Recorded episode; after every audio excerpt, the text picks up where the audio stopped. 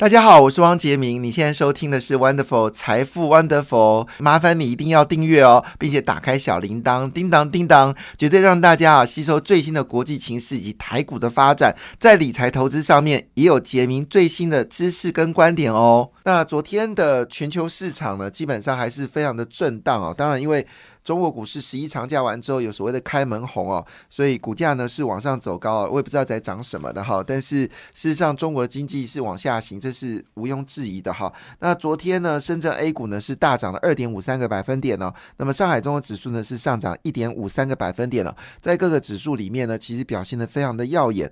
当然，因为二十大要被执行了，中国一定会尽力的去护盘，让股票市场上涨。也可以见识到这种所谓的 集权国家真的很厉害啊，就是硬是可以把股票撑涨哈，这是非常了不起的事情。明明就是整个就遭受到中国、遭受到美国非常庞大的一个科技制裁的一个方式哦，就中国股市还可以上涨，非常了不起。好，给你鼓鼓掌哈。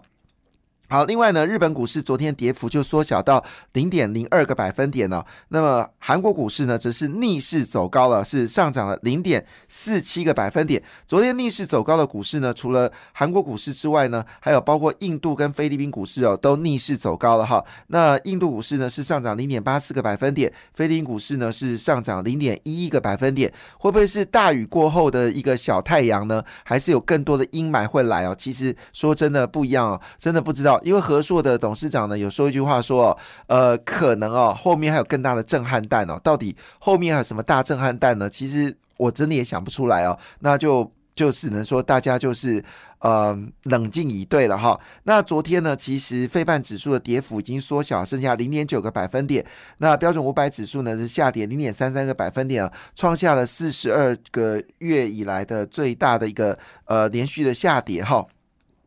啊，是非常辛苦的一件事情啦，真的非常非常辛苦。我想大家真的是非常的哀鸿啊！我见到每个朋友都说都住套房了哈，呃，是非常辛苦哈。那当然这个事情也不是我们愿意的，就是总是不希望这世界有战争嘛，但是有战争嘛，总是不希望呃中国要挑衅美国嘛，但是他挑衅了嘛哈，那所以。这个事情也难免了哈。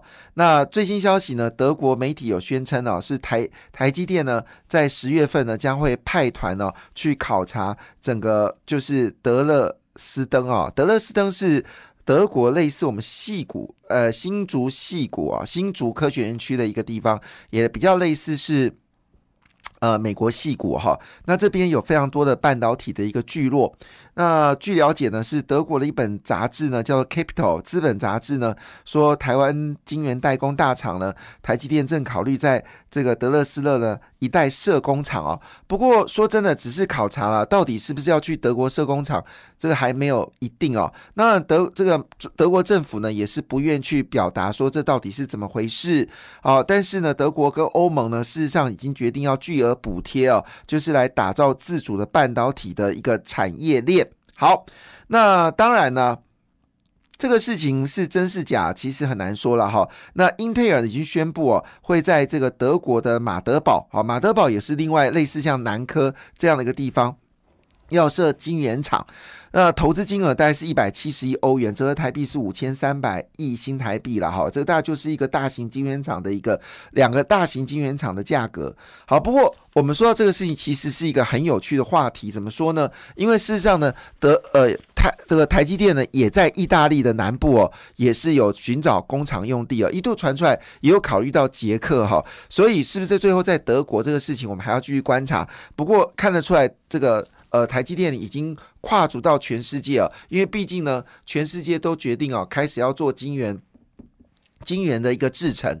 那就台积电是全世界的这个暴龙哦，就是最恐怖的这个巨兽，它怎么可能你在设这个巨落的时候，它不过去插一脚呢？哈，因为对不起，这个。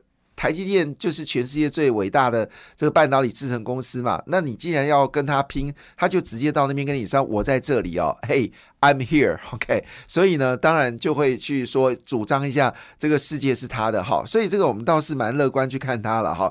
但是昨天当然虽然说费半指数还是下跌哦，但是有几个公司呢倒是要值得关注的。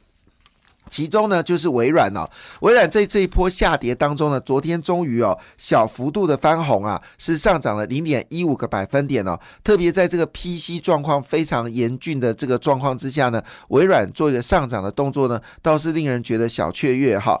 那另外一部分呢，就是哪个部分呢？就是台积电呢，台积电昨天 ADR 呢终于翻红了，那么上涨了一点零四个百分点，其中涨幅最大的是联电哦，联电呢昨天的 ADR 呢是。上涨了四点二九个百分点哦。日月光呢，在连续大跌之后呢，好，日月光昨天的 ADR 呢也微幅上涨了零点八七个百分点。那日月光呢，公布九月份的营收再创历史新高哈。那当然，在几个主要公司里面，我们还是关心到 AMD 跟这个 NVIDIA。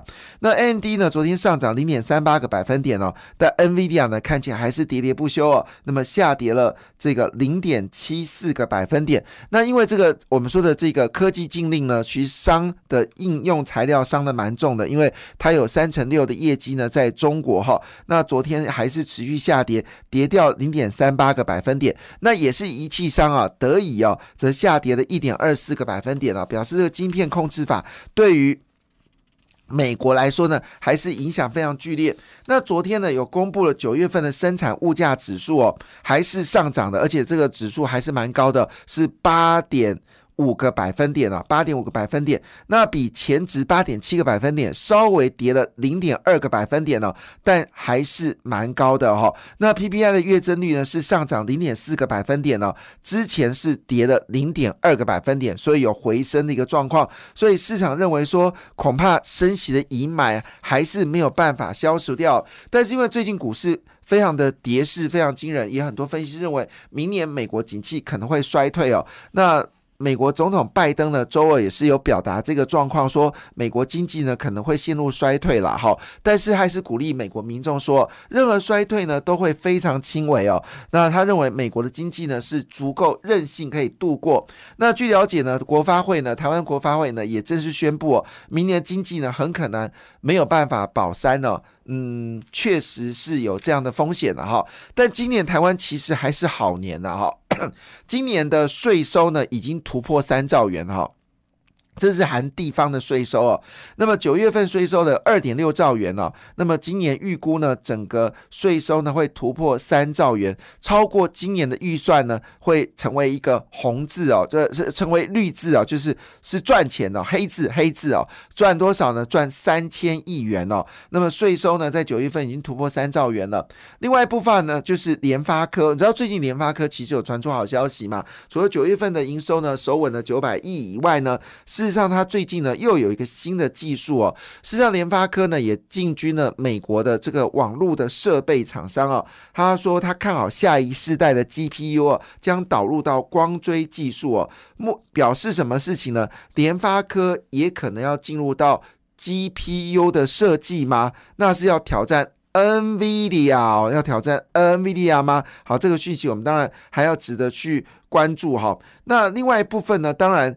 就是我们说的这个 Meta 呢，也抢先苹果发布了一款新款的 VR 头盔装置哦，所以 VR 跟 AR 的一个趋势呢，其实并没有改变哈。那 Meta 所发表的高阶 VR 头这个装置呢，售价不便宜哦，是一千。五百块美金哦，折合台币呢，大概是四万五千元左右哦。那你要花个四万块来做一个头盔吗？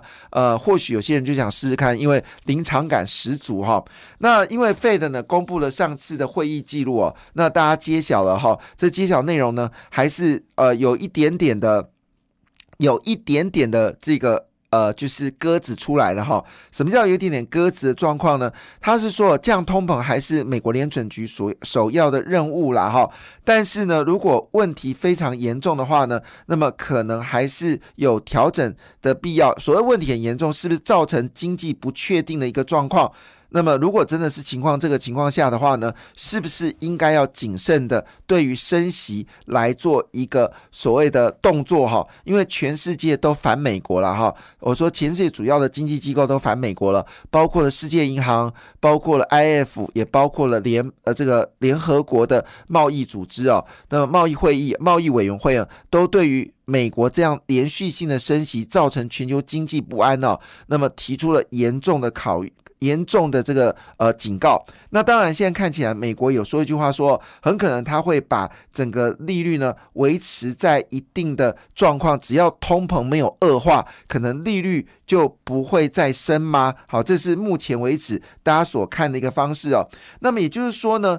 到底是不是真的要把整个利率降到百呃，就是通膨降到百分之二呢？这个事情是大家所考量的。如果他真的硬要把所谓 CPI 物价指数降到百分之二，那么核心物价指数降到二点五的话，以现在还是六到六 percent 到八 percent 来看的话呢，那么强势升息可能有其必要性。但是如果他们认为说我们没有必要那么快速把它降到核心物价降到百分之二点五，那么 CPI 降到二的话呢，其实或许有转折的机会。我们都知。道，其实现在最大的问题还是出在美国联准局加速升息，造成全世界的一个一个不安定的一个状况哈。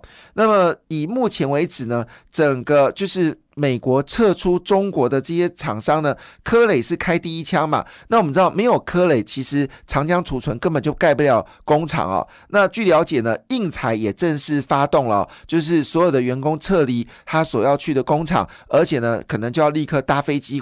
回到美国，那所有的员工就要思考一件事：如果这些高阶的员工，如果你要留在。中国的话，你要思考一个问题，你可能就不是美国籍了。所以现在这些美籍的这些华裔人士呢，不论是中国人或者台湾人哦，现在都陷入到常考，到底美国的这张护照到底重不重要？那现在已经扩大到科林研发呢，也决定哦要撤离哦。那所有在中国长江储存的驻厂员工呢，全部哦停止中国的业务哈。那现在的状况是，越来越多的这个企业呢，已经要撤离，就是中国。那这对于中国的半导体产业来说是一个大利空。但这个消息其实对台湾是利多的。第一个，台积电在中国的二十八纳米的制程呢，基本上这个制程的设备呢，不会有任何的变动。那这些厂商它盖不下去之后呢，这个订单自然就会转移到联电呢，所以联电其实是这一波最大的受惠者哦。但是下跌就没有道理了。那事实上，跟你谈到一件事情，说这所冲击的也包括了中国的晶片制造厂商。好，那当然联发科就是最大的受惠者啊。呃，当然高通也就冲击到了哈。那这些我们所有从这些角度来看，我其实真的没有办法感受到为什么台股要跌这么深呢？严格来说，对台积电来说，损失也不过就是百分之一的一个一个比例而已，就跌幅是超过了百分之一这么多倍，也没有道理啊！哦，所以呃，理论上我们的记忆体公司应该是受惠者哦。所以昨天南亚科已经上涨了，但是我们并没有那么的这个这这这个。东风降，西方呃西风西风生，对台湾来说是利多。其实我也不知道这个在杀什么。当然，这种杀法我们也不能说了，就是市场决定一切嘛。不过，是不是有过头的呢？好，这个是由大家来做这个一定的考量啊。哈，那在国际间呢，其实还有几个大消息哦，其中也包括了就是 德国跟荷兰呢正在扩大买进国外的这个天然气哦。据了解，今年冬天呢，其实。暖气可能会是足够的哈，另外一部分呢，就是 L V 啊，在亚洲的销售呢，竟然逆势成长十九个百分点了，表示呢，亚洲的财富呢也在增加当中哦。好，那另外一部分呢，就是我们说的。真的是有滤氢哦，氢气真的有产生哦。马德里能源携手这个鹿特丹港哦，打造横跨南北欧的一个滤氢走廊哦。那么这个预计呢，在二零三零年供应四百六十万吨的滤氢哦，给西北欧哦。那么使得欧洲呢，能够加速脱离这个。俄罗斯来自天然气跟所谓的煤炭的绑架，滤氢成为主要的能源哦，已经不是梦了，而是一个现实的一个状况啊。那么在这个情况之下呢，当然我们要特别提一件事，就是说，其实很多半导体业者都喊出一句话说，这个股价大跌哦，其实真的反应过。投了，那这时候传出一个消息哦，金星科呢已经吸日常哦充微控制器哦，所以半导体的反扑呢其实还在进行当中哦，我们就等待今天股市的表现。感谢你的收听，也祝福你投资顺利，荷包一定要给它满满哦。请订阅杰明的 Podcast 跟 YouTube 频道财富 Wonderful，感谢谢谢 Lola。